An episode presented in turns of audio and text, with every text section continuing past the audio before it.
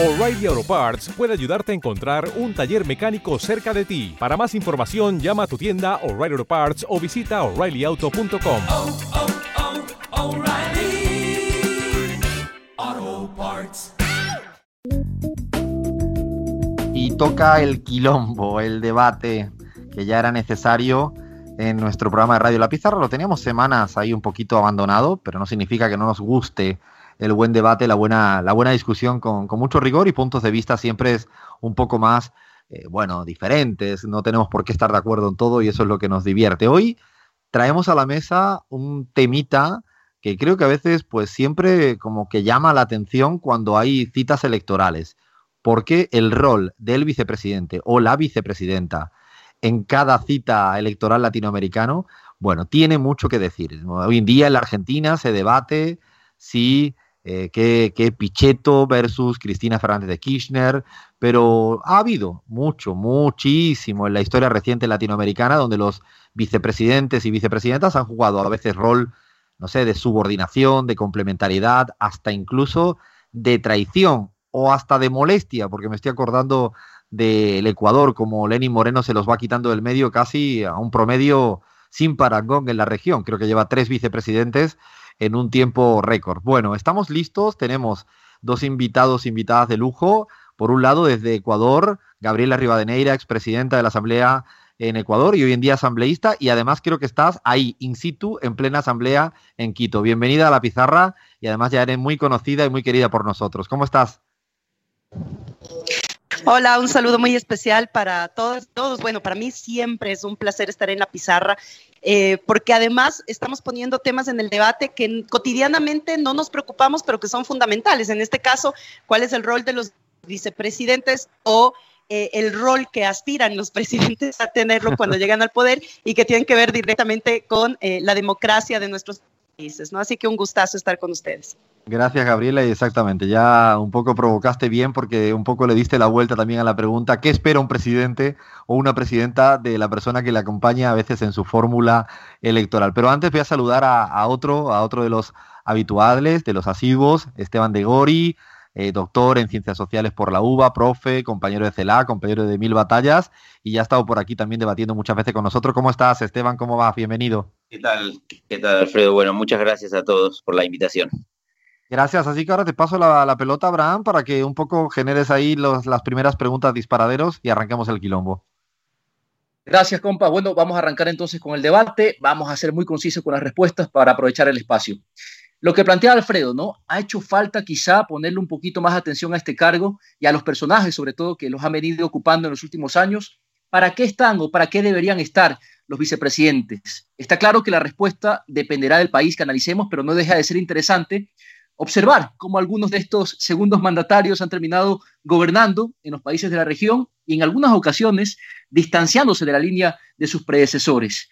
Eh, me parece, Gabriela, que era el expresidente ecuatoriano Carlos Julio Rosemena Monroy, no estoy seguro, quien decía que los vicepresidentes eran golpistas a tiempo completo. ¿Tú qué opinas? ¿Qué hay detrás del rol más opaco dentro del núcleo del gobierno? Bueno, me parece que la historia ecuatoriana da muestra clara de lo que pretende ser un vicepresidente cuando ve eh, mermados los intereses del de principal, el presidente. Y lo digo porque antes de la Revolución Ciudadana tuvimos 10 años con siete presidentes diferentes. Fue una época de eh, mucho eh, golpe, golpe de Estado y donde los vicepresidentes en realidad asumieron otro tipo de roles como era ser los protagonistas de los gobiernos de Estado cuando ya venían, veían prácticamente caer a los presidentes. Eh, estos vicepresidentes, valga la pena eh, decirlo, en Ecuador como en varios países del continente son electos en binomio, por lo tanto también esa figura es muy debatible porque ser electos en binomio quiere decir que el presidente o la cabeza tiene que llegar a acuerdos políticos con otros sectores para poner a su vicepresidente, caso patético lo que pasó en Brasil con Temer y que ya nos dio una, clase, una muestra clarísima de lo que no podemos hacer si es que ponemos, si es que queremos resguardar las democracias. Pero en el Ecuador, en la época de la Revolución Ciudadana, lo que pasó fue absolutamente lo contrario. Mientras teníamos vicepresidentes que ni siquiera se los conocía, la Revolución Ciudadana le dio roles al eh, vicepresidente. Tal es el caso del vicepresidente Moreno, que fue seis años vicepresidente Rafael Correa y estuvo a cargo del área social. Posterior, Jorge Glass, el eh, segundo vicepresidente Correa, que estuvo a cargo de todo el área estratégica y eh, que prácticamente pasaron a ser parte de su gabinete y parte de las acciones gubernamentales, comprometiéndolo con el gobierno, que me parece que fue una estrategia adecuada, porque al comprometerlo se quitaba de la manera inmediata el rol golpista, porque al fin y al cabo lo que querían esos vicepresidentes o lo que buscan los vicepresidentes es en tener un rol también protagónico dentro del ejercicio de gobierno. Y eh, no sé si luego lo vamos a topar, pero la realidad actual del Ecuador en los temas de vicepresidentes es caótica. Yo creo que voy a llegar hasta ahí y luego podemos conversar sobre eso. Perfecto, Gabriela, esos son los tiempos. Vamos, Esteban, con tu opinión. No, bueno, o sea, eh, yo creo que ahí obviamente el vicepresidente siempre tiene un, rol, un rol más complejo y siempre aparece la posibilidad de la, disputa. Eh, es una disputa también eh, con, cierto, con cierto problema, yo diría, porque es alguien que tal vez espera ser presidente, pero se encuentra también con el presidencialismo latinoamericano donde a veces para disputar el, rol presidencial debe buscar eh, algunas estrategias, ya sea parlamentarias o, ya sea de otro tipo, pero el, vicepresidente es un problema porque siempre está pensado como aquel que en algunos casos no siempre tiene relación con el Parlamento o tiene relación con algunas instituciones con lo cual es, un rol donde el, vicepresidente siempre quiere, pero, también él sabe que no puede en un punto, salvo que busque algunas estrategias, estrategias eh, diferenciales de, disputa con el presidente. Que eso ha pasado, sí lo conocemos. Eh, también es verdad que no siempre terminan en buen término. El caso de Temer si bien organiza todo lo que ya conocemos, no termina bien. El caso de Vudú eh, en Argentina tampoco termina bien.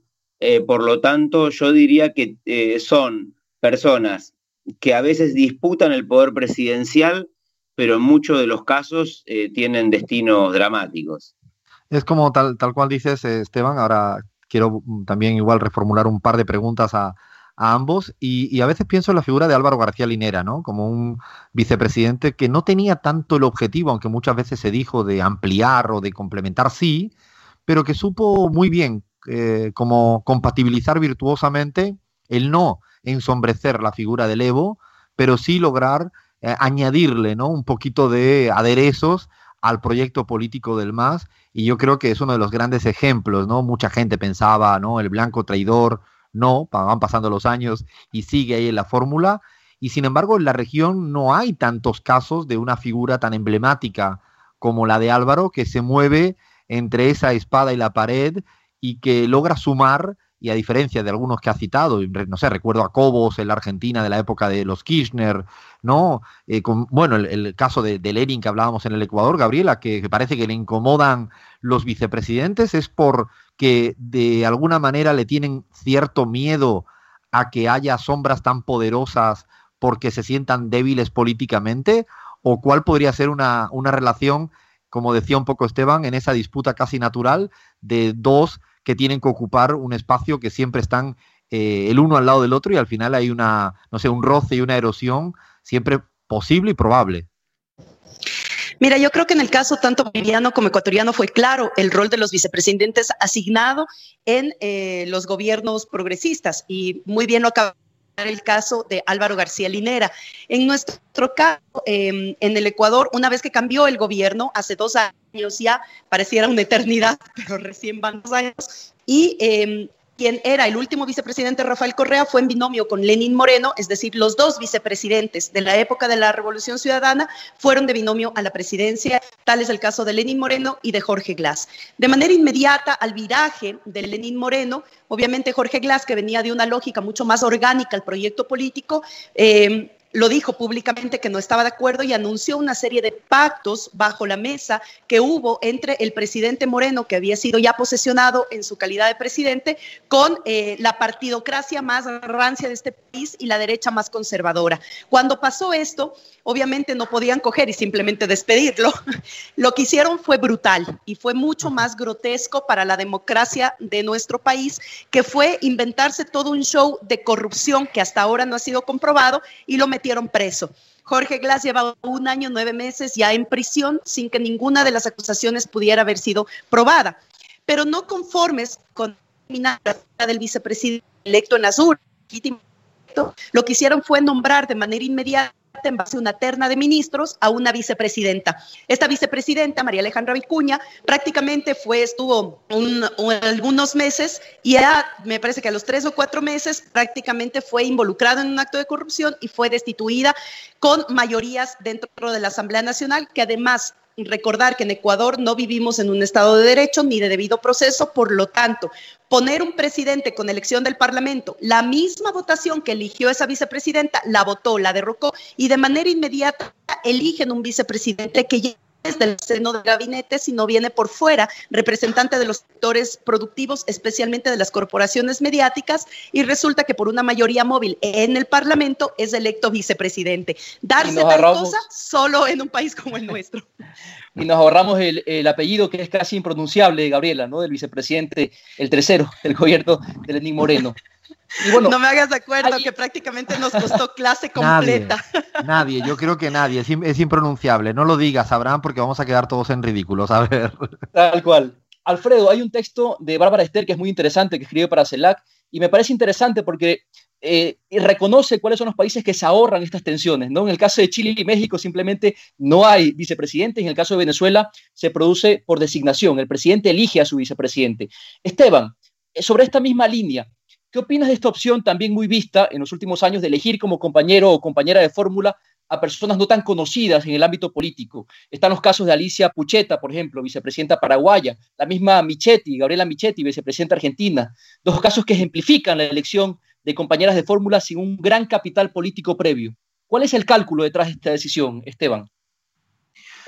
No, creo que en el caso que vos bien nombrás, me parece que el cálculo es la figura presidencial como la figura de mayor peso político. Creo que también hay, hay evaluaciones, hay evaluaciones que hacen que, por ejemplo, en, el, en la actual disputa electoral argentina eso cambie. Está claro que eh, Cristina le da un volumen político a su candidato presidencial y Pichetto si bien no le da caudal electoral, le da un plus, un plus de armado al propio Macri, con lo cual los, yo diría que los, ahora en Argentina se han convertido en binomios fuertes. Con respecto a las experiencias que vos me comentabas, eh, la opción de elegir el vicepresidente tiene, digamos, la, la posibilidad de que el presidente elija un compañero de ruta político, que eso no sucede siempre cuando se eligen binomios eh, en una elección. Por lo tanto, en una elección, lo que si efectivamente el poder lo tiene el presidente, el, vicepresidente también podría arrogarse una parte de esos votos. Entonces, en el caso de la elección del propio presidente sobre su compañero, está claro que es un, es un compañero que va o compañera que va a construir en un sentido. Ahora, cuando el binomio está sometido a elecciones, el vicepresidente podría reclamar una parte de esos votos. Entonces ahí aparece la complejidad. Claro, exactamente, ¿no? Y creo que lo decía bien Gabriela cuando, o en el caso de la Argentina, en el caso de Glass, eh, fue electo y ahí es donde empieza esa disputa que tú bien eh, planteas, eh, de que ya él tiene como una suerte de caudal electoral que le legitima eh, hacia adelante, no es eh, un dedazo, dicho mal y pronto. Y curiosamente, ahora me estoy acordando del caso español, donde precisamente citábamos antes que el no acuerdo por ahora de Pedro Sánchez del PSOE con Podemos, en gran medida se viene por no querer aceptar el Partido Socialista Obrero Español la figura de Pablo Iglesias como posible vicepresidente. O sea, hay una suerte de incomodidad en el zapato de que haya un vicepresidente que le pueda opacar, eclipsar, y ahí es donde creo que hay una suerte de, juego de equilibrio relevante. En la Argentina hoy en día se plantean posibilidades de candidatos a vicepresidentes, eh, sí, que tienen un caudal político, tienen importancia eh, política. Yo ahí me lanzo a preguntarle a, Gabriela, en el caso ecuatoriano, ya conoce bien también otras realidades latinoamericanas, es, es imprescindible ¿no? la figura de un eh, vicepresidente o candidato a vicepresidenta que sea siempre al interior de las fuerzas o, se ve con buenos ojos la posibilidad de que sea un pacto ampliado con otra personalidad que venga de afuera del grupo político en el cual está inscrito la presidencia. ¿Cómo ves tú esos eh, en una democracia actual como la ecuatoriana, cualquiera latinoamericana? ¿Lo ves viable que haya un candidato a vicepresidente que proceda, como en el caso argentino con Pichetto, de otro espacio político tan diferenciado a priori de lo que sería, no en términos ideológicos, pero sí en términos de estructuras partidarias con Macri? Me parece que, eh, bueno, eso es parte de la, del debate de las nuevas democracias también y cuál es la democracia que estamos queriendo construir desde América Latina después ya de los ejemplos vividos. Y me parece que sin duda alguna en un sistema neoliberal, cuando retorna toda una lógica eh, de digo, el sistema neoliberal que te aísla y que te permite que la política vuelva a ser un circo, un show, un tema en el que el que más grita, más gana. ¿Por qué? Porque mientras eso pasa en los canales de televisión, la patria empieza a repartirse a espaldas de todo su pueblo. Entonces, en esta lógica, tal vez pueda servir una figura vicepresidencial que juegue todo el tiempo a esta suerte de alianzas políticas, como es lo que ha pasado en varios de nuestros países que han retornado un sistema neoliberal liberal y en especialmente en Ecuador lo que genera y ese vicepresidente de apellido impronunciable es producto justamente de esos nuevos acuerdos con el sector empresarial y el sector de poder económico para sostener a la figura presidencial frente a las protestas y frente a la movilización existente desde una gran base popular. Entonces, si es que hablamos dentro de la democracia, un verdadero proceso de democracia que fomente libertades y participación de la ciudadanía, está bien una figura vicepresidencial que tenga roles asignados y que forme parte integral de un proyecto político a seguir, incluso enmarcado en la Constitución. Pero en proyectos neoliberales que juegan al caos, lógicamente lo que pasa es que esos vicepresidentes se someten al caos y en momentos determinados terminan siendo piezas fundamentales. En Ecuador hablamos de que si esto puede sostenerse la figura presidencial de Lenín Moreno, que ahora tiene menos del 16% de credibilidad y apoyo a la gestión, entonces en este caso es el vicepresidente el que tomaría eh, un rol protagónico. Sin embargo, es un vicepresidente que al no tener la fuerza política necesaria, también volvería a ese caos de la institucionalidad que pudiera convocar a elecciones adelantadas. Muy bien, Gabriela, vamos cerrando entonces con las grandes conclusiones. Esteban, empezamos contigo. En general, de este debate que se ha propiciado en la pizarra, ¿crees que son necesarios los vicepresidentes para la gobernabilidad, deben necesariamente existir en esta realidad política el rol de vicepresidente en las democracias analizadas o podríamos ahorrarnos bien de esta figura que ha generado, como hemos visto, algunas tensiones en América Latina? Esteban.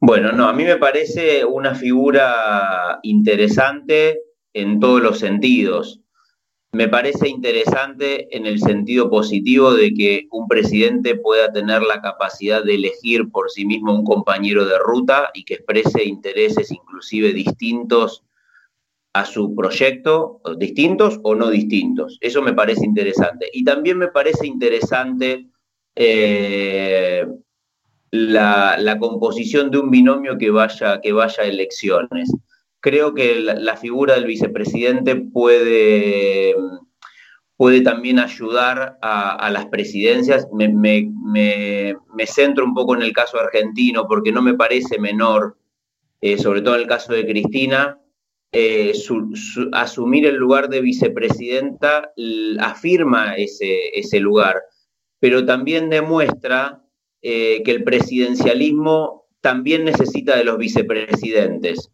es una paradoja, pero que hasta este momento parecía ser que solamente con el presidente bastaba, con el candidato a presidente bastaba. O sea, el candidato a presidente eh, necesita de algún rol, eh, ya sea de vicepresidente o, o, de compañero de ruta, inclusive en el Parlamento, eh, que le provea algunos, algunos acuerdos y, otras miradas e inclusive, inclusive un plus.